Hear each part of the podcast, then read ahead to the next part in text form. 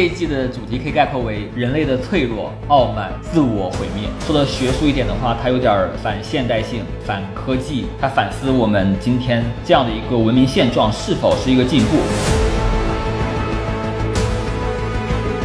嗯，昨天看了一些 Gibaro 导演的。稍等，稍等，稍等，是 Hibaro，人家是西班牙语。哦，Hibaro，不好意思。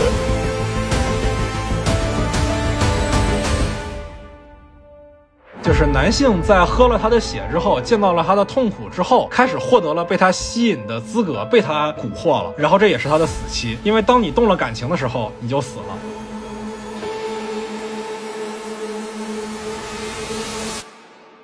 大家好，欢迎收听散场通道，我是麦高芬。今天我们来聊一下《爱死亡和机器人》的第三季。今天和我一起聊天的呢是都是老朋友啊，乌鸦和布尔玛。呃，大家好，我是老朋友，叫乌鸦的少年。大家好，我是布尔玛。我们先来给这一季整体打个分吧。呃，我觉得七分，比我预期的稍微好一点。与之相较，你前两季是怎么打分的呢？第一季的话，我觉得有八点五分，它还是挺惊艳的。当时第二季的话已经被我从脑子中删除了，印象中应该有个五分吧。你搁这人生切除呢？对，第二季好歹还有五分呢，五分都得删除是吗？就是不及格就不存在是吗？不是，对于我们对这个剧的期待来说，第二季不如不存在。那波尔玛怎么看呢？第三季六分吧，第二季三四分吧。第一季我其实给的也不是很高，七点五吧。因为第一季我看完之后，大概就摸清了它的套路，就是想在动画就是 CGI 这块儿，他们想多发掘一些嘛。我比较关注的其实是剧情或者叙事什么的，我觉得就没有那么惊艳吧。它就重点不放在。这儿，所以这个系列对我的吸引力越来越小。我自己的话，这一季的话，我是在豆瓣上给了四星，打分的话大概确实就七分左右啊。相较之下，第二季我记得我在豆瓣上给的是一星，当时看完非常的愤怒啊，在我这儿可能就是两分，甚至是更低的一个程度。第一季但是在我这儿倒是分还蛮高，能给到八到九之间吧。他第一季的时候给我的感觉也不是说特别的不一样，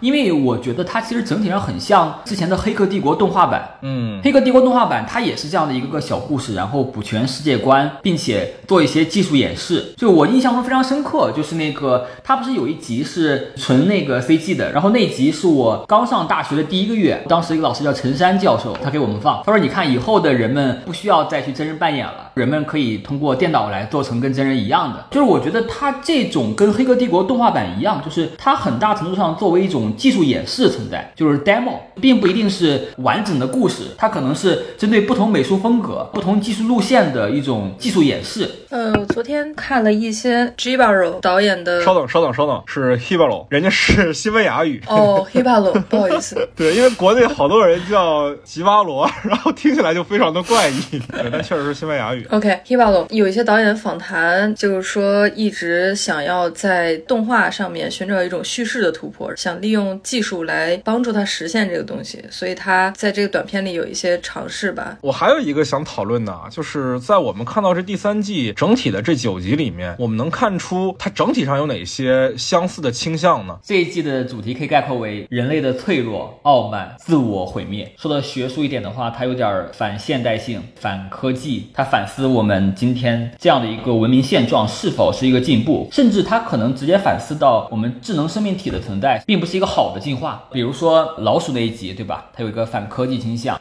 三个机器人，它也在反思这个科技对人的一个影响。再比如说虫群那集，反思人的傲慢和智慧。我觉得它这个主题并不新鲜，很多的动画其实都在凸显这主题，包括它前几季，但是它更极端了。比如说以前的时候，第一季的时候，可能有几部短片在反映这个主题，而到了这一部的时候，几乎所有短片都在反思这个主题。可能是一九年之后，我们对于全球化、新冠疫情可能造成的人们对于文明的一个信任和对于现代生活的一个。脆弱的感觉，或者说互联网的极化，就等等这一类的趋势吧，让这个主题更加的凸显出了对于人类和文明的质疑。但其实我并不喜欢这个主题，也不是不喜欢吧。我本人是一个现代性的支持者，我对于反现代性的那些论调，包括福柯他们都没有感觉吧。OK，就是我们回顾这九集的主题的时候，其实你看到除了那个第二集，就是大卫芬奇那个大螃蟹那一集，其他的八集基本上不管是开头还是结结尾都以人类的毁灭，就是你不管是整体啊，人类全完了，你像那个三个机器人，或者说是迷你亡灵之夜一样，还是说像 Hibalo，他最后是故事围绕着一个男人和一个女妖展开，最后这个男人死了。无论如何，最后好像除了那个大螃蟹那集是最后这个故事主角看似逃出升天啊，哦，还有老鼠那集啊，除了老鼠和大卫芬奇那集以外，我们好像最后看到都是主人公或者说是人类的一个悲悲剧性的结局为一个收尾。就这种悲剧的属性，好像相比于之前的第一季和第二季，它这个味道要浓很多很多。第一季我们其实能看到很多集，它不是在探讨人类的出路这些话题，它更多探讨的是科技能带来怎样的可能性。你不管说是最为人称道的这个 Zima Blue 骑马蓝那集，还是说是冰箱那集，它都还有一些不说它是乐观吧，但起码不至于那么悲观。但这一季好像几乎所有的内容都是围绕着这个科技悲观的论调来展开的。你即使是算上老鼠那集，它也是一个科技悲观的论调，就是可能在那个短片里展现的还少一点啊。它原著其实更明显，原著不仅是说科技的悲观，而是说科技一定会被资本所裹挟，变成一种奴役人的工具。最后是这个老头这个 Mason 打掉 TT 幺五的原因，其实不是说为了救那些老鼠，而是为了反抗那个卖他哺乳器的这个公司。所以说，相较而言，好像是在我们二零二二年这个当下里面，它更多的是表达一种悲观的态度，有了更多的一种宣言的属性。因为它这几集实在是太一致了，觉得人不行，就是一种自然派，不太相信任何的人为的改造，我不太喜欢。可能是美国的主流的看法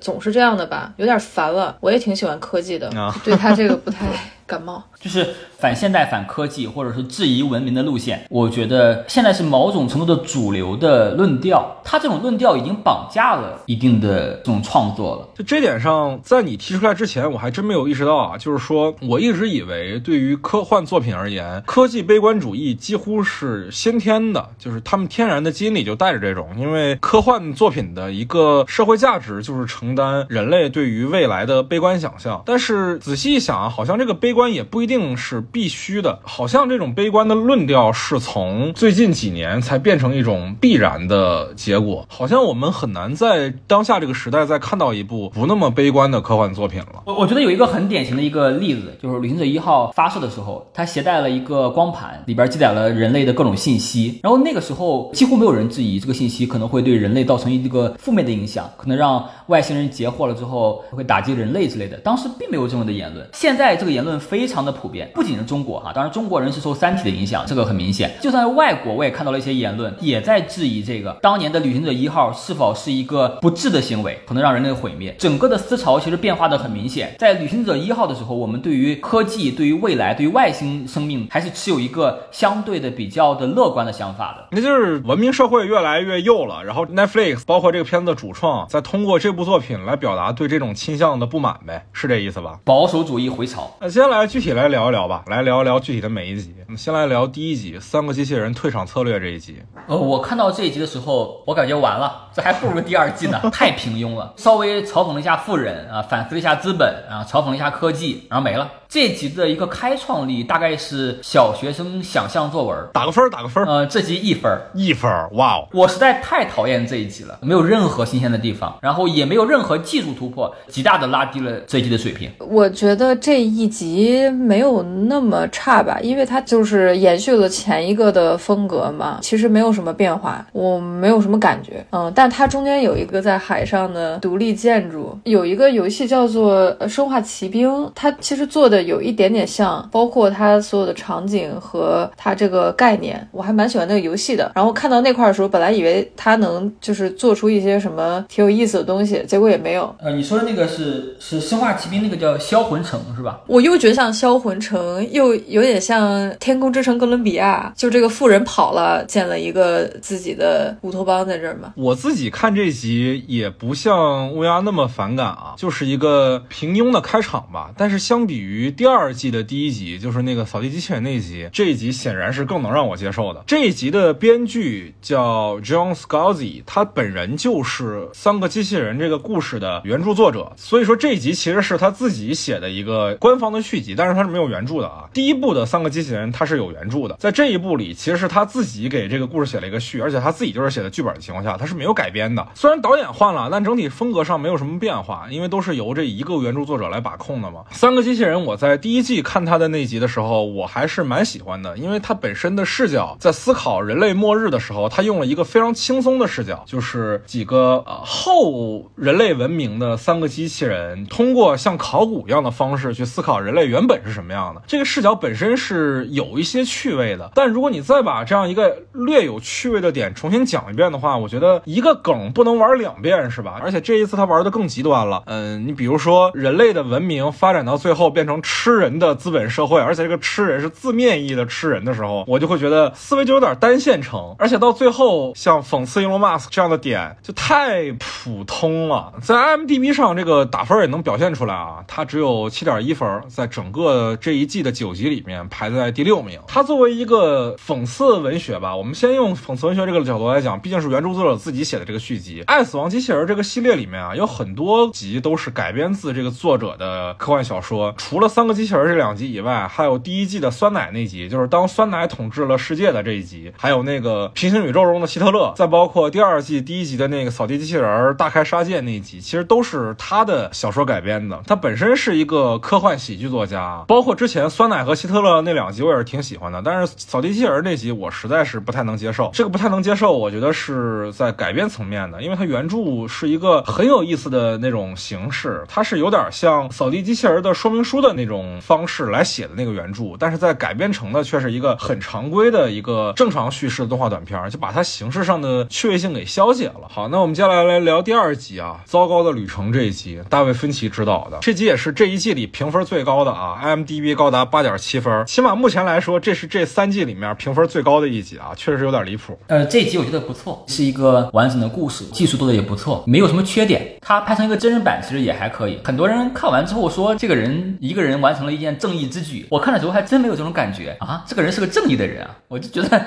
所有人都差不多。而且那些人投票为了自己活，这有什么可耻的呢？无可厚非。哇哦，你是这样一个精致的利己主义者吗？不是我，我不一定是我的价值观，但是我觉得一个人为了自己的活命想牺牲其他人，这点是无可厚非的。也就是说，你认为这个短片对于这种价值观持一个批判态度，在你这儿来讲有点陈词滥调，是吗？他好像也没有，我觉得这个短片也没有在说这个人是个英雄呃之类的，这至少至少是个反英雄吧。因为你看哈，他一开始抽签的时候，其实少了两个签儿，就是他自己是不用抽的，那其实这个就很不公平，对吧？然后包括他其实已经料定了所有人肯定会投票选择那个有人的岛，但是他又办了这个投票，那么这个投票的意义是什么呢？只是为了他杀人拖延时间和找借口，对吧？首先啊，我回答你几个问题啊，我是认为这个影片对于为了保全自己而牺牲其他人这个价值观是持批判态度的啊，因为如果不是这样的话，这影片完完全全可以在这个故事里保留那么一两个角色，让他们更灰色一点。但这个影片把除了主角以外的所有其他人都设计成了这样，那我觉得这个态度首先就已经算是比较明显的了。然后其四呢是是什么来着？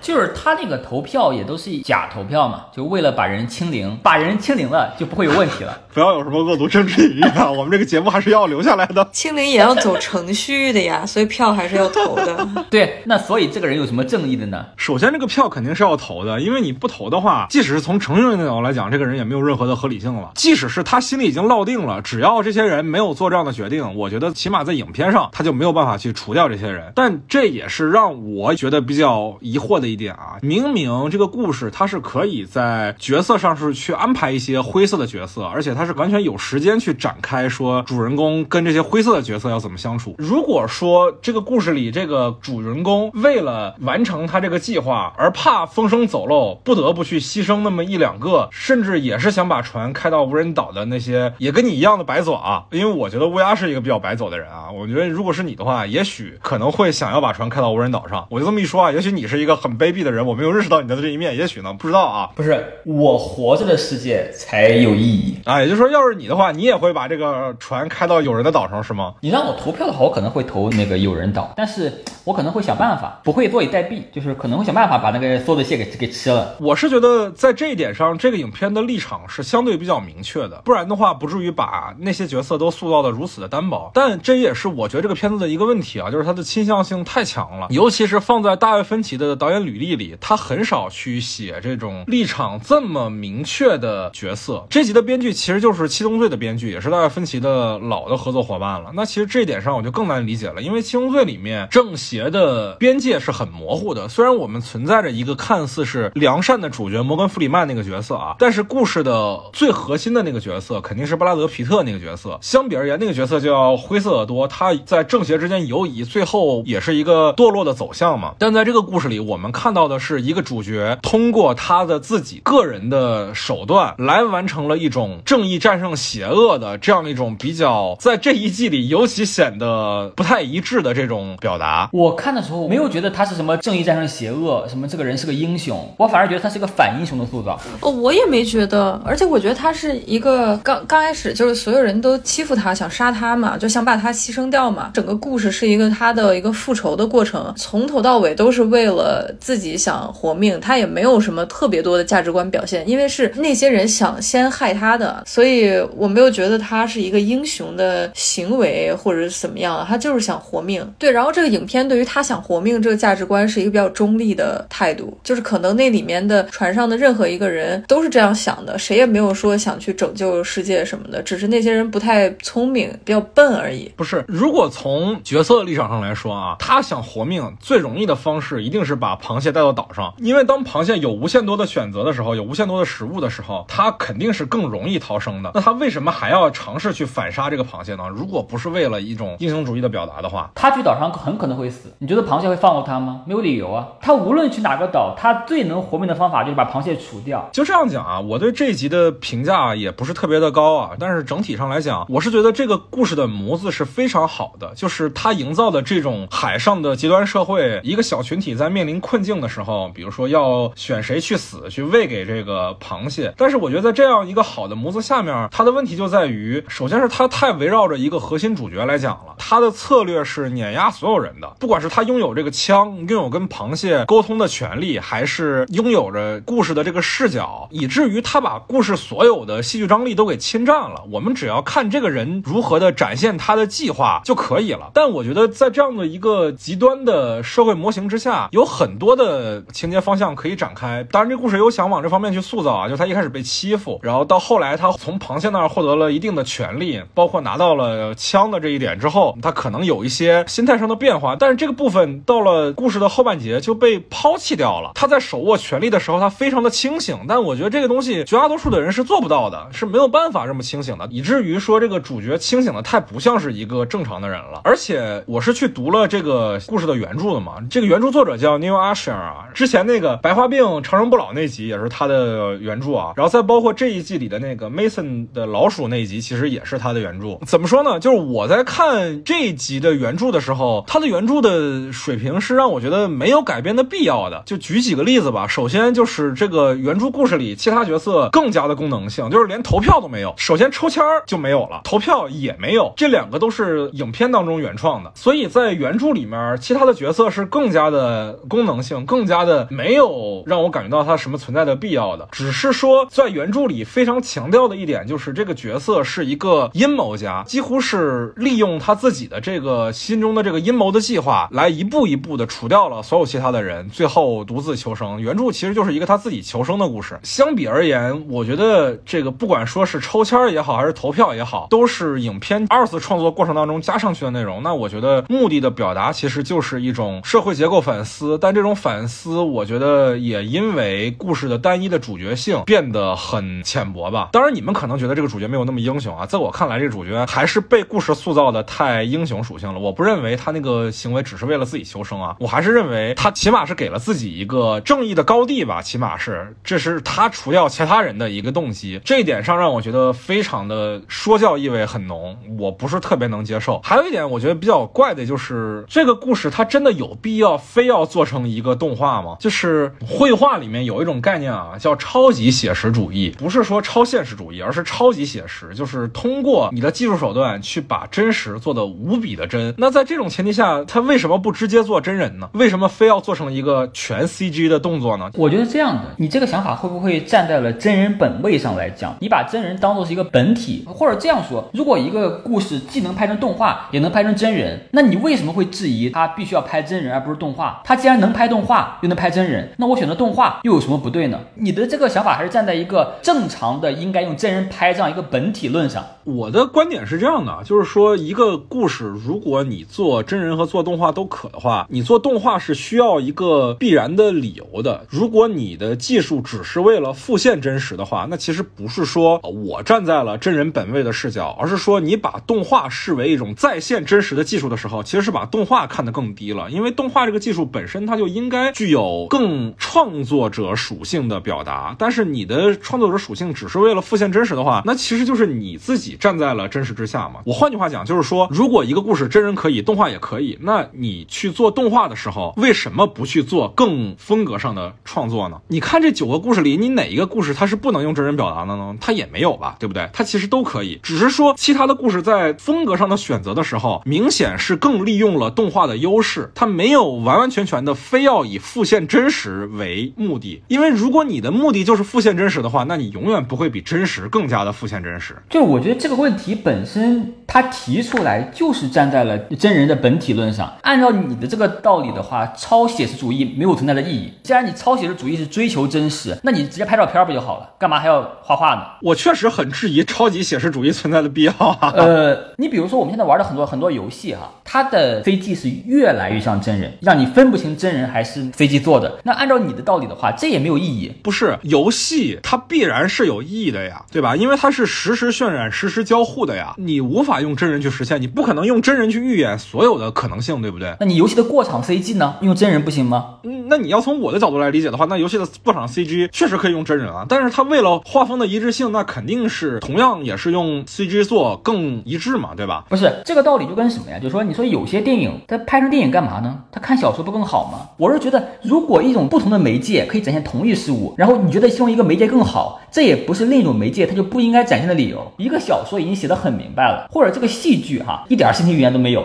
根本没必要拍成电影。但是拍成拍成电影有什么问题呢？我觉得你这有些偷换概念啊。我们讲到文学，它一定是传播力度是很有限的。影视作品是作为大众传媒，它的传播力度肯定不是一个梯队上的。我们这些作品除了 Hibalo 以外，都是有原著的。在这种情况下，他为什么要做这些？很多时候是为了把那些文学里面相对来讲比较小众的表达，给它推到大众面前，相当于是在艺术形式上利用了影视作品的大众传媒性，把一些关观点传播给更多的人。但是呢，你要说动画和真人，它在艺术的形式上有什么本质的区别吗？那我觉得是没有的。你并不会因为它是动画，它传播力度就更广，并不会因为它是真人，它就更有局限性。这我是不认为的。那所以说，同样作为短片，作为影视作品这个门类里，动画的形式只是为了让它显得像真人一样。我是觉得这个就把动画本身看得太有局限性了。他你说在追求真人化，但是他还是跟真人不一样，对不对？里边的人物设计我是可以不用根据演员的长相来挑选的，我可以完全按照我的想象，我的一个设计去设计它的场景和人，对吧？那也不一样。呃，你说的这一点啊，就是说创作者可以不用再局限于演员的外部特征来塑造角色啊，这一点我是认同的。怎么说呢？这也是一个很早以前就在做的尝试吧。零七年有个片子叫《贝奥武夫》，我不知道你知道不知道？它约等于就是一个纯 CG 的电影，男主演其实并不是一个非常强壮的男性星，但是却通过类似于动作捕捉啊，当年不是特别成熟的动作捕捉技术，在影片的最后呈现中，它是一个像希腊神话一样的雕塑出来的肉体。那这一点上我是可以理解的，但是我整体上我还是觉得除了这一点之外，没有觉得有特别大的必要吧。我我我我们这期聊的时间太久了，哎，我还是想问一下你，就如果那个你们是在船员的选择的话，你们会选择到那个无人岛，还是牺牲有人的的岛。就是这一点，其实也是我对这个影片比较疑惑的一点啊。就是如果这个船长心里一开始就有着要烤螃蟹这个计划啊，那为什么他没有把这个计划也当成一种方案抛在桌面上呢？为什么没有把这个计划拿出来给那些船员们选择呢？因为我觉得这个计划听起来比走两个岛，然后听螃蟹由命靠谱的多呀。不是，你先回答那个问题嘛。我我不知道，因为我不确定我的人性能否经得起那样的考验啊，因为我也没有面临过那样的情况。就算我现在说我一定会呃去无人岛牺牲自己，我觉得也听起来很道貌岸然。我确实是不知道。布尔玛呢？肯定是有人倒啊。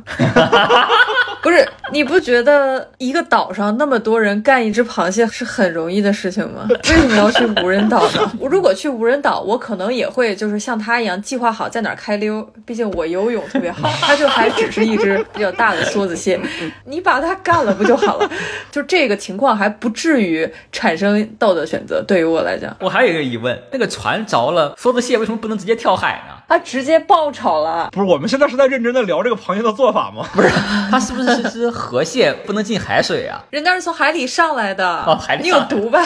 是这样的，我给你们解释一下原著里是怎么一个设定啊？原著里的逻辑是这样的，就是因为人类在沿海地带养了太多的养殖水产，以至于让这个螃蟹没有办法靠近沿海地带，也就这个螃蟹它自己是没法靠岸的，这是原著的设定。然后在电影里，它这个事儿确实是没讲明白。我觉得这是影视化比较好的地方，就这些你就给我这个设定就好了，就是他就是拜托你带他上岸，你也不用告诉我为什么，就是小说里这些东西你也可以不必交代。我看的时候也没有什么问题啊，但是仔细一想就会觉得有点奇怪，就是这个螃蟹为什么需要这些人带着才能去去那个村儿？但是我是觉得这一点其实是影片把这个原著的故事的核心给改了的一点，就是原著里它是有一段这个螃蟹的内心的独白，就是说人类啊把这个海洋生态给改变了，所以我现在活不下去了，所以我现在要报复人类，也不是说报复人类吧，就是拼死一搏，因为如果我不去那个岛，我这些产下来的卵就没有办法孵化嘛。那你在这个影片故事里，它就完完全全变成了一种社会学预言吧。哦，那其实我就更疑惑了，就是你既然如此的话，你既然想要表达是这个的话，你为什么还要依托于这个原著呢？你为什么不能新写一个故事呢？就是想环保，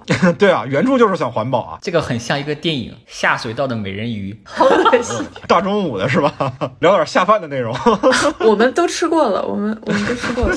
下一集吧，这集聊的时间太长了，然后呢，我们接下来再聊第三集吧。恰似那台机器脉冲的颤跳啊，这个中文的翻译名也是非常的文艺。这集在 IMDB 上的评分是六点八分啊，在整个的这一季里是倒数第二。我也不知道为什么外网的网友这么不喜欢这一集，其实我是觉得还不错的。这个是我唯一一个看了动画之后去看了原著的，我比较喜欢。它确实也没有什么新颖的东西，但是它整个的感觉很好。我觉得动画在让人去沉浸或者造梦这感觉上，可能有的时候比真人还要好，因为它有想象力嘛。然后我觉得这集通过一个徒步旅行，加上一个就是诗歌，意境很好，特别像是那个《死亡搁浅》里边那个背景音乐，加上一个人在送货，就那种感觉，它能让人稍微的陷入那种半睡半醒的短暂的瞬间，并且它有一个主题也是我喜欢的，就是生命体和非生命体的界限其实非常的模糊，或者说是这个世界上根本不存在什么生命体，所有的都都是一样的。可能在更宏大的东西看，我们人类也只是一个自然现象而已。这一集我的感受不像你那么好啊，因为我觉得科幻这个概念本身是很需要讲时效性的。这个短片的原著 Michael Swanwick 的一个短篇小说，当年的这篇短篇小说也是拿了九九年的雨果奖的最佳科幻短片。但是我是觉得，我们提到这种生命体和非生命体的差异的这个概念，尤其是把整个星球啊视为一个生命体的这个概念，我们可能很难绕过这个莱姆的索拉里斯星，就包括后来的塔夫斯基的《飞向太空》也是改编自这部小说的嘛。这个影片本身啊，它对于木卫一的这个塑造，并没有在莱姆之上走得更远。但莱姆那本小说是六零年的，我记得是塔夫斯基把它改编成电影，那也是七二年就已经把它改编成电影了。而这个不管说是九九年的原著，还是这部二二年诞生的短片，在这种科幻的概念上，它并没有更进一步。嗯，就是这集我一开始就说了，我说它最吸引我的是感觉，就它的主题也不是很新颖，就是它的诗歌配合它的绘画，它的结合度很好。我本人就对于那种像是飞了一样的感觉还有有点兴趣。就是电影里的大麻效应是吗？对，差不多。没事，大麻效应是个很常见的词，你不用担心啊，这个是可以讲的。它其实不是大麻，我我知道它是冰嘛，原著里就是冰嘛，原著里是甲基苯丙胺啊。我插一句，那个这里面的诗特别美，我可可能会把那个诗找过来看，但原著小说反而没什么兴趣。哎，我还想讨论一个点啊，这个点相对来讲危险一点，就是原著里其实对于想象的段落的复现是比较丰富的，可能有那种奔腾的马呀之类的画面，但是在这一部的动画里面，我们能看到更多的是他的异想世界里是很多女性的身体，在这一点上是否存在男性凝视的疑问呢？因为这故事的主人公也毕竟是个女性，她的幻觉中为什么还会是女性的身体呢？但是好像这个短片的导演是女导演，整个这个短片系列的唯二女导演。啊，对，确实啊，这个短片的导演是个女性，那这点的话就很奇怪了呀，就是为什么原著里是有对于她的想象世界有更多想象力的展现，那这点还是很奇怪啊，那要怎么去理解呢？我当时没有特别注意到这个问题，确实没有意识到我的性别意识比较差。那你如果我要强行解释的话，我只能说是这个宇航员经历这个过程当中的时候，他在面临对于生命或者对于我和他者之间的这个界限的变化在产生松动。那对于我这个概念的展现来讲，那他看到的眼中的对于生命的形象，肯定更多是一个人类女性的形象，因为这是他自己。如果要去解释的话，可能更容易从这个角度去解释吧。但是我是觉得这样的画面在影像呈现上还是会存在着一点这样的风险。我不是说一个女性的导演她的作品当中就不会有男性凝视的成分啊，这个我们之后要讲到，比如说士兵去打熊那集的时候，可能也会谈到这个观点。但我还是觉得这个地方稍微存在一点这样的疑惑，因为即使是你去展示女性的身体，也不是只有这一种方法，是吧？当然，我不是说要对这个作品口诛笔伐，没有这个意思，只是说存在着一点这样的解读空间而已。哎，我突然很好奇啊，就是你们在大概五六年前啊，有没有玩过一款手游，一个宇航员流落太空，然后你是唯一一个能收到这个宇航员信号的人，然后你会给他一些建议，陪他聊天儿，耶、生命线嘛，叫生命线是吧？对，那个手游它的一个特点就是时间的等比嘛。宇航员说：“我两个小时以后联系你。”他就真的只能两两个小时以后再联系你，然后你就真的只能在两个小时以后收到他的信号。如果你一段时间不回他的话，可能这个生命的契机就真的被延误了。所以那个游戏是会跟你产生一些微妙的互动的感觉的。但是后来我们发现啊，就是如果你把你的手机的时间改成两个小时以后的话，你就可以作弊了。但是在当时那个游戏带给的我的感觉是非常奇妙的。这个影片多少给了我一点这样的相似啊。对，这可能也是他在索亚里斯星啊，就是莱姆的那个小说之上做的一点特别的改动，带了一点公路片的色彩啊，把这个旅程从时间维度变成了一种空间维度上的转换。哎，那个布尔玛玩过最早的游戏里边的时间跟现实时间对应的最早游戏是什么呀？我不记得了。其实我大一就玩过一款叫做《爱相随》，就是你跟美少女谈恋爱的游戏。你早上要喊她起床，节假日要陪她出去玩，就是它其实也是跟现实时间对应的。就是这种游戏都会给人一种更强的代入感。啊，那你要这么说的话，其实 QQ 宠物不也是吗？是不是？那个杀毒软件对吧？瑞星小狮子什么的，是不是？嗯嗯嗯，我们来往下讲啊，第四集《迷你亡灵之夜》。我蛮喜欢的，我觉得这一季最不错的一集吧，很幽默。我觉得也不错。但是我看了一个解说之后，感觉 有点奇怪。这个解说说，这部短片里边充分体现了美国的虚伪、白宫的恶劣。说白房子里边这些人，如果一开始放个屁，根本不会出现这些事儿，都是因为美国的政客和美国白宫。啥意思啊？对，硬生生的把一个嘲讽世界政治的一个片儿解读成了爱国主义教育片儿。就是把嘲讽政治变成了嘲讽美国政治，是吗？对对，我对原短片完全没有这个意思。人家的格局明明是讽刺的，并不是某一个国家或者某一个领导者，这个解读非常搞笑。我发现你真是不遗余力，在所有的能阴阳怪气小粉红的时候阴阳怪气小粉红。那不然呢？这集其实是我这一季最喜欢的一集啊，足够戏谑，足够轻松，足够短啊，因为它真的好短，那就七分钟就讲完了。七分钟讲完人类毁灭这件事儿，没有任何的主角啊，而且但是又把这个事儿看得很明显，我们都知道他在干嘛，蛮巧妙的。就我们经常见到这一种科幻的表达，就是人类是地球之癌，或者说是人类最终会毁灭这个世界，这是一种常见的表达。但这个影片一方面是继承了这个表达，另外一方面他又对这个表达本身做出了一些调侃，就是人类认为自己是所谓世界之癌。的这种概念本身还是有种自恋的倾向。你以为你毁灭了世界，但在宇宙的维度上来讲，它也就是放了一个屁而已。这种调侃的方式本身，我觉得还是挺巧妙的。哦，我想起来那个解说还说，这个短片里边表现了只有中国功夫可以阻挡僵尸。哎呦我的天啊！也没挡住呀。对啊，我觉得最最有意思的一个是，就是影片给给我一种想摆烂的感觉，就是想粗糙，就是想匆忙，就是不想跟你解释为什么僵尸会有，就随便。我觉得他那个开头，他可以改成任何一种特别讽刺的东西，他就是想让那个僵尸赶紧出现，就为了表现后面那一大串儿。我特别喜欢这种感觉，就不用给我解释因为什么导致了这个玩意儿出现。还有一个是，那 小僵尸吃了那个生化病毒，突然变成大僵尸，特别戳我笑点。对，你知道我当时的本来以为是那个最后那个大僵尸会越变越大，大到可能是一个正常的比例，然后就渐渐又重新变成了人类，就是我们这些正常比例的人类是那种僵尸变成的。我本来以为它会变成这种表达啊，那就不摆烂了，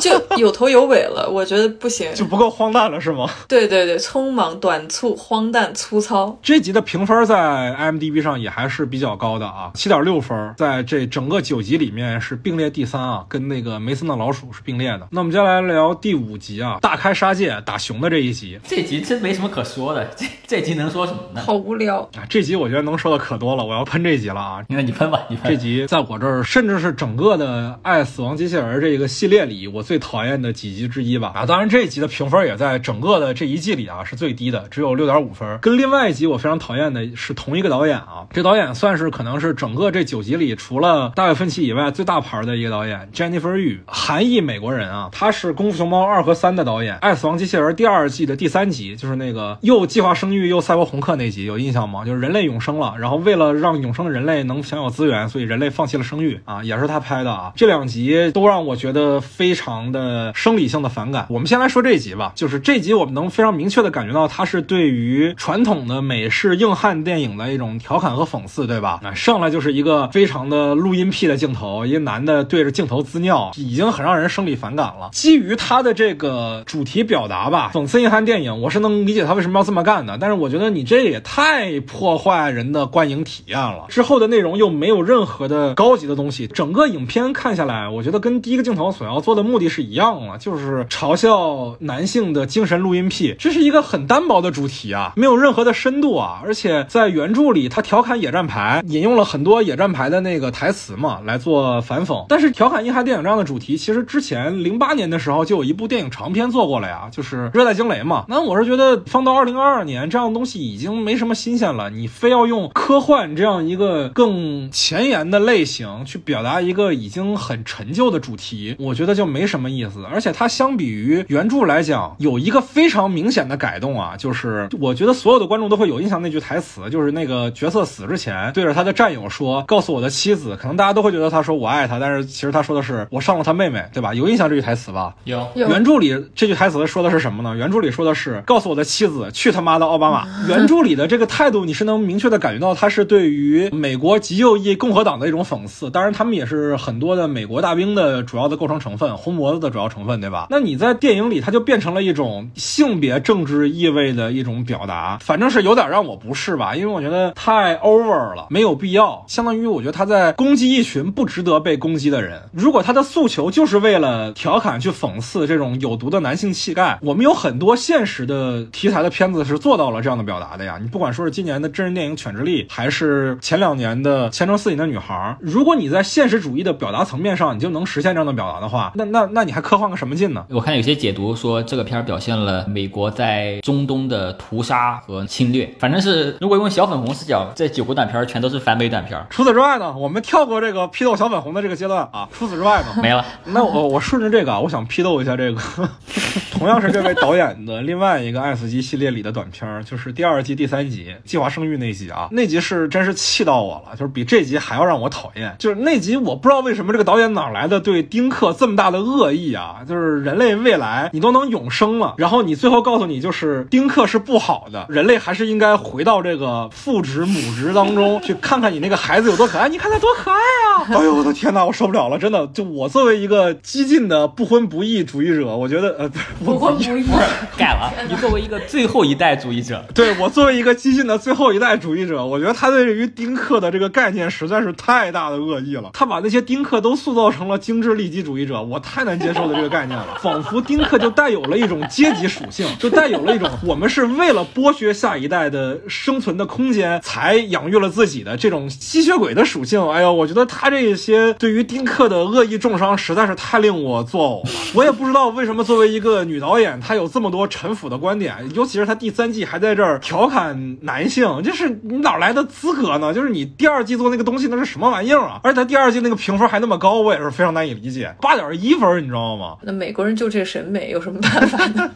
你知道我在看那一集的时候啊，就真的我的感受又特别像是一个家长跟你说，等你生了孩子，你就知道生孩子有多好了。你看他多可爱，你会觉得你的生命被满足了。哎呦我的天哪！我作为一个老中，在这个 中国传统社会生活了二三十年的人，我这种话听的耳朵都起茧了。不要再跟我说这种话了。那我们接下来来聊《虫群》这集第六集，导演是 Tim Miller，就是这个剧的制作人，也是《死侍》的导演。这一集在 IMDB 上的评分是七分啊，在整个九集里面是排倒数第三的。两位怎么看呢？虽然这个可能同样的主题没有在他这个系列里面出现过很多次，但给我的感觉就他已经无数次就在说这个主题，一点新意都没有，特别无聊。他就是在说人就是轻视一切嘛，就是你以为人家虫子没有智慧，其实人家根本就不稀得这个。其实是你没有智慧是吧？对，其实你以为你有的智慧很宝贵或者怎么样，其实人家虫子已经琢磨了多少万年，大智若愚。就如果说第一集的三个机器人是小学生想要作文的话，那么这一集大概是初高中生想要作文。想要作文里边第一母题就是反思人类的傲慢和科技，但是我觉得这一集也没有那么烂，因为它也没有什么大的失误啊，对吧？它这个主题它也只能拍成这样，两个字平庸。如果它想有新意一点的话，它至少造出来一个更奇特的生命体，有有那种生命体叫冯诺依曼式的生命体，有个科幻小说叫《时间回旋》，不知道你看过那种更有意思的生命体，而不是现在那个生命体还是一个非常拟人的生命体。把这个生命体换成一个土著人，不也一个意思吗？这不叫阿凡达吗？对，真的，它跟阿凡达、印第安人其实都是同一个主题，也没什么，就换个壳儿。就我自己看这集的时候，我的感受就特别像詹姆斯卡梅隆的东西啊。你不管说是阿凡达也好，还是他之前的那个异形二，他在异形二里其实也是表达了异形的整个生态系统，就是一个有一个女王，又有一堆类似于工蜂这样的设定，就是跟蜂群一样的这种设定的。但是他们的怎么说呢？生态也未必就是像我们想象的那么低级。你包括像阿凡达里其实也是嘛，存在着一个潘多拉星球里的，好像是一个星球的集体意志的那么一个更高的一个东西。但是就是怎么说呢？这个东西就挺土的吧？我觉得你作为一个科幻的概念本身，就一方面它有点盖亚主义色彩，就是自然的，就是最好的、最高的；另外一方面又是我们把这个事儿往极端了去思考，它是有点极端的集体主义色彩，就是牺牲个体意志，集体意志才是最好的意志，就跟《三体》一样嘛，是不是？怎么说呢？我觉得都挺不成立的。一方面我不认可盖亚主义的表达，但另外一方面，集体主义又是我特别抵触的一种观点，就是我不可能认为集体主义是凌驾于个体意志之上的。所以歌颂集体主义可能是一种更高级的意志，在我看来都是挺你们就是没有经历过我国经历过的那些事儿才会说这些话而已。我没太看出来这个片儿集体主义这方面，它跟集体主义其实关系不是很大，它只是一种拟人。怎么说呢？在这个片子里表现的可能确实不是那么多啊，但是其实你想，它就是整体的社群一个社会结构，它是享有一个共同意志的，那这个就是集体主义嘛。相比而言，个人有个人的想法，那就是个人主义嘛。影片中所讲述的那些被虫群所同化的其他的生命类型，包括这个虫群想同化人类，是不是？我们放到人类社会结构来讲，那就是一种更强大的集体主义的社会结构去同化个人主义的社会结构。当然，我这可能是过度解读啊，但是我很爱过度解读嘛，你们也知道对吧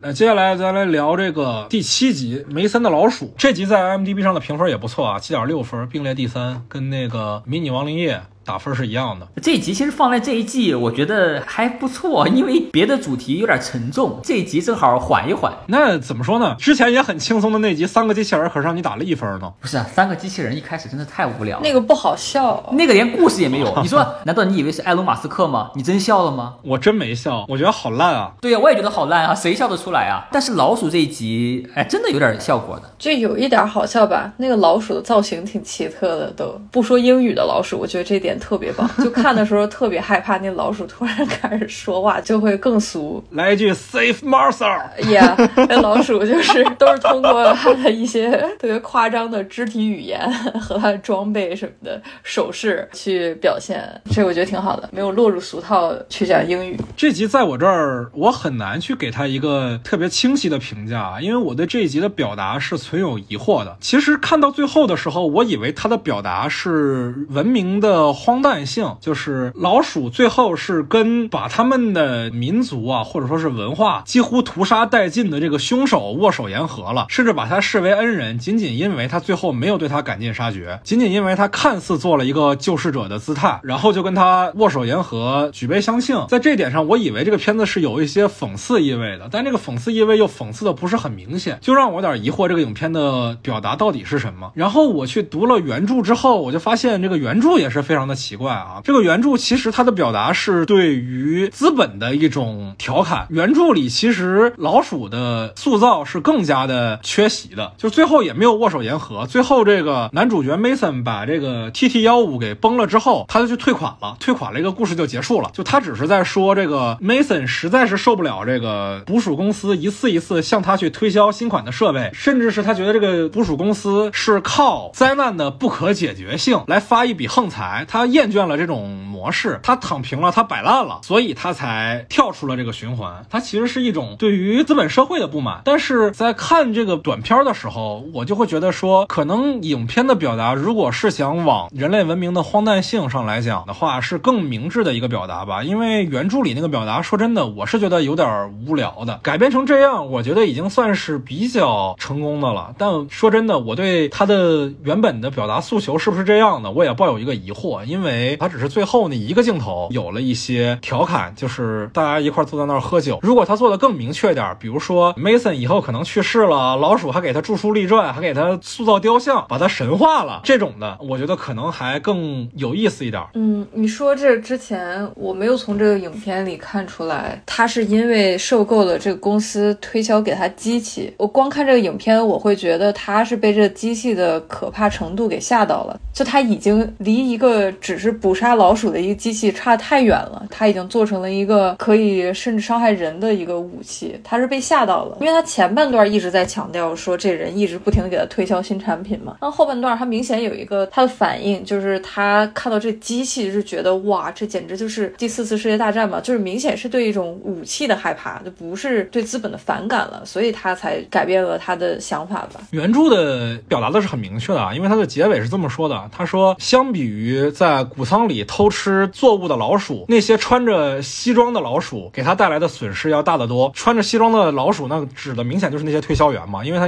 原著小说的前半节反复强调那个推销员的西装是什么样的。我觉得影片有意把这个表达给改了，但另外一方面是他这个表达他又没有完全的放弃，所以影片在这一点上有点犹疑吧。如果他上来就非常明确的想表达就是文明的荒诞性，或者包括这个 Mason 可能他是同情这个老鼠，但这个同情也是非常非常虚伪的同情，可能往这方面引的话，我会对这个影片更抱有好感吧。那接下来我们来聊第八集啊，被埋葬的穹顶大厅，在 IMDB 上的评分是七点三分啊，在整个九集里排在第五，中间的一个位置。主要是克苏鲁它作为一种世界观比较吸引我，但是当它作为一个故事的主线的时候，它其实没有作为单一故事的力量。你要不要先讲讲什么是克苏鲁？我觉得我们的听众不是不一定每个人都知道啥是克苏鲁。呃，克苏鲁就是一个作者叫洛夫克拉夫特，在很多的书中共同创建的一种世界观。这种世界观里边存在一些神秘，可能是远古来自于平行宇宙之物，被称为叫古神呐、还是怪兽啊之类的，不能被杀死，只能被囚禁。它对人最大的损伤是精神力的损伤，一般叫散值。呃，如果直视它或者战斗它或者听它，就会陷入精神崩溃的状态。他人会陷入疯狂，是因为看到这个东西，你老想知道它是什么，然后你越想探究真理，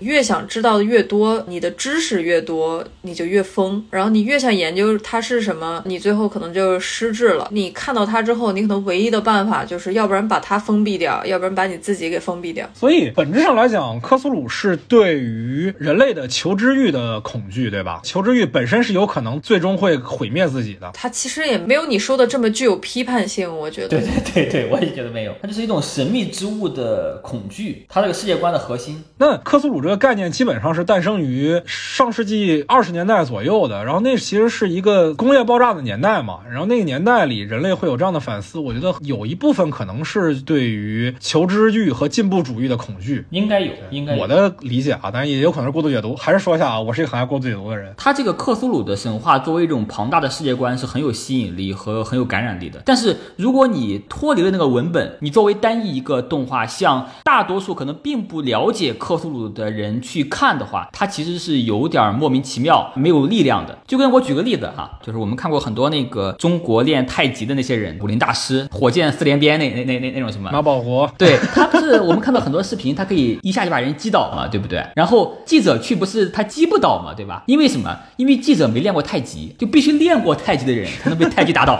必须是懂克苏鲁的人才能被克苏鲁恐惧。你这个我不懂克苏鲁，我没有恐惧。哎，这个我有不同的观点。为什么这个片我没有觉得它特别克苏鲁？因为克苏鲁现在不只是就是元素的堆叠，你不是说有一个章鱼怪好多眼睛，它就是克苏鲁了。这个影片的问题是话太多了，没有神秘感，所有东西人都把它说出来。中间还有一个台词，那个男的觉得很恐惧，在那祷告，然后这个女的说：“你不要祷告，根本就没有上帝。”就这种话在克苏鲁的气氛里不应该讲出来。我觉得克苏鲁意味还是比较浓的，因为最后那个女主角封闭了自己嘛，把眼睛挖掉了嘛。把耳朵也割掉了。对啊，它还是就是很明显的克苏鲁元素的。就这个毫无疑问啊，就包括里面的囚禁元素，什么触手啊、红的眼睛啊，这些都是特别克的这个基本元素。对，但是它整体气氛做的不好，只能说它把克苏鲁元素给堆起来了。但是克苏鲁讲究的就是一个整体，就是你得让人有沉浸感。它其实这集特像我去年看过的一个电视剧《龙岭迷窟》。鬼吹灯是吗？对对对，《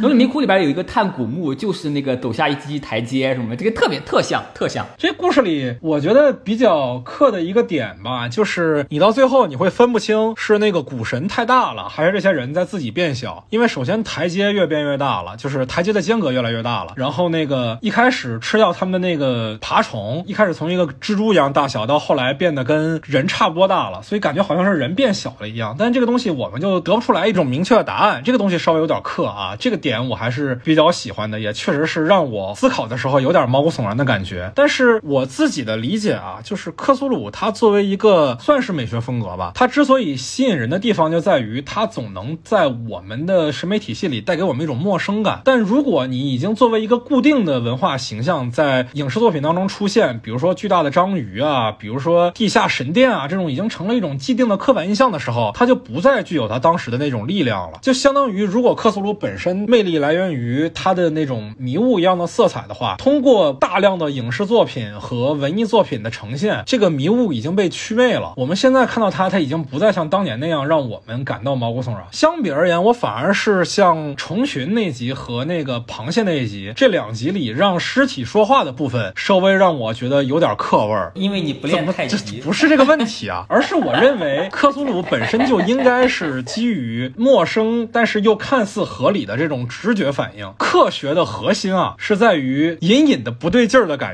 但在这个作品里，你用的如果还是既定的形象的话，那我觉得这种感觉就太弱了。如果为了克而克的话，反而会得不到克的精髓。就跟科学的这个概念，就是你为了得到真相，你反而会失去你所有的理智一样。那我们来聊最后一集啊，希巴罗。再强调一下啊，不是吉巴罗，是西巴罗，西班牙语啊。对不起，入戏了。就这，我想先说一句，这个片儿出来之后，国内的绝大部分解读都认为与拉丁美洲的被殖民史有关，但我一直对这个事儿很怀疑，我就拜托布尔玛去别的语言查了一下，在外国极少的人觉得这个和拉美的殖民有关。我有点觉得，就国内，因为他经历过这样的帝国主义的一个侵略之类的，然后所以他会对这种主题特别关注，他会带入到自己身上，他觉得这个是讲拉丁美洲的殖民史。但是有一点就非常的能质疑这一点，西巴罗是这个男主人公的名字，有人说这什么西巴罗是指的是什么哥伦比亚还是哪里？波多黎各，啊，波多黎各。那这样的话，怎么可能那个男性的入侵者，那个西班牙入侵者是西巴罗呢？那不完全反了吗？我是去去 IMDB 和 Reddit 频道上面看的，然后看了一些导演自己的访谈，他就对这种男女之间的这种关系 relationship 特别感兴趣。所以呢，他最初的目的，他就是想表现一段有毒的这种恋爱关系。我没有亲自从他的嘴里听到有殖民主义相关的信息。然后在 Reddit 和 IMDB 上面，我看到极少的评论里面有提到殖民主义，然后包括这个剧的名字本身所代表的含义。然后大多数人讨论剧情相关的，也都是有毒的情感关系和男女关系啊，人的贪婪呀，呃，还有包括这个女的明显是那个赛人海妖这种事情。我自己的观点啊，我无论这个创作者的优先级考虑的是哪个点啊，那我不认为说对于殖民主义的讨论和反思是子虚乌有啊。有一些比较明显的点吧，就是首先比如说里面的这个明显带有十字军色彩的这个一群士兵，对吧？中间还有什么类似于神父啊，或者说是牧师啊这样的角色。与之相对的是这个三刃海妖，它代表的一种野生的原始的魔法力量。那我觉得这个东西殖民隐喻，我是觉得肯定是带的。然后至于这个黑豹罗为什么是男主人公的名字，这点我也不是特别明明白啊，因为我也看了剧本，剧本里确实是这个男主的名字叫黑豹罗。但是呢，可能是这个殖民者反思在西方语境里已经是一个太寻常的论调了。这种寻常论调，你放在白人对于有色人种的利用上，你放在男人对于女人的利用上，这种都特别的常见。甚至我认为这可能是不需要去讨论的一种观点。他用的是一个西班牙语的名字，然后讲的是这样的一个故事，他有啥可说的呢？只是在中文社区里，大家对这个话题比较陌生。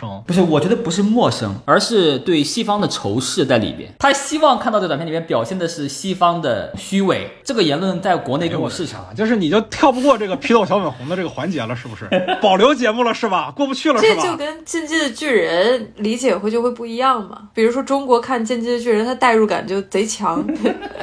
越抹越黑，就这种心态吧。对我们自己这个《进击的巨人》的节目还被下架了呢，哈，是吧？听众朋友们，如果想收听我们关于《进击的巨人》的节目啊，我个人认为那期节目也非常的出众啊，欢迎加入我们的听友群来获取收听方式啊，在微信上搜索 After Cine，添加我的个人微信就可以申请入群了啊。对，打个广告啊，回来啊。那好，那我们就跳出这个殖民话题的这个思维啊，我们就来说这个亲密关系的这个问题。这个三任海妖似乎就喜欢看男人为她厮杀，那她是否存在着自己的道德瑕疵？这个黑豹佬肯定是利用了他，伤害了他，黑豹佬肯定是有他的原罪的。那这个女妖的是否存在着一种自己的问题呢？我其实没考虑道德瑕疵这个问题，他就是刚开始这两个人可能都有一种吸引力，就是这个赛人觉得他黑豹佬很特别，哎，为什么我的声音对他不管用？就刚开始都是从这种互相吸引开始，然后慢慢开始上头，然后就发现这个从一开始可能就不是很健康，他们的关系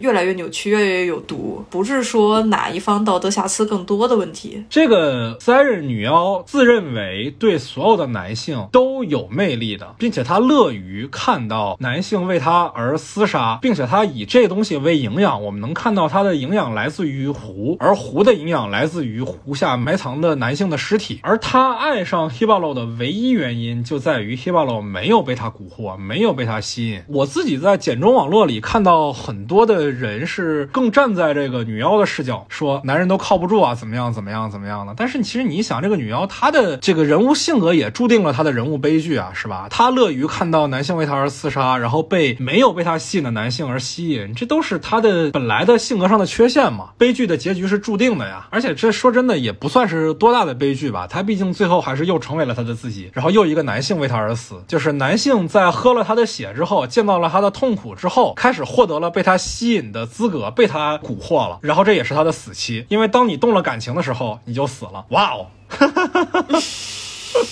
哇，我突然觉得这个故事还挺棒的。我之前觉得这个就是一个《聊斋》式的小故事，结果发现它比《聊斋》做的还是好玩一点的。他这种有毒的关系里，肯定都是来回来去的控制嘛。我就是想控制你，然后你也想控制我，然后就打起来了嘛。可能有点政治不正确啊。但是虽然导演是个男的，他肯定是站在一个女性视角叙事的。我觉得，因为这个女的，她虽然脚踩很多尸体，然后她从这些尸体里面去获得力量或者怎么样的，但是最后的结局呢，又是 k i b a r o 挂了，然后这个女的重生了，所以她肯定是站在一个女性视角吧。我其实不是很喜欢这样的，你一定要站在一个谁的视角，把谁作为主角，或者谁作为一个稍微正义的一方去叙事的。我觉得如果你要非得要讨论这种两性关系啊、亲密关系之类的，两方的视角都可以平均一些吧，不一定非得要有一个主视角，而且主视角就是总得是女生的，然后还是要有一个正义的结果。我不喜欢这种。我的理解啊，就是他的这种女性视角，它确实是存在的，但是我觉得这个作者已经在努力的去进行一个更公平的叙事了，因为这在这个故事里面，这个女妖也并不是完全的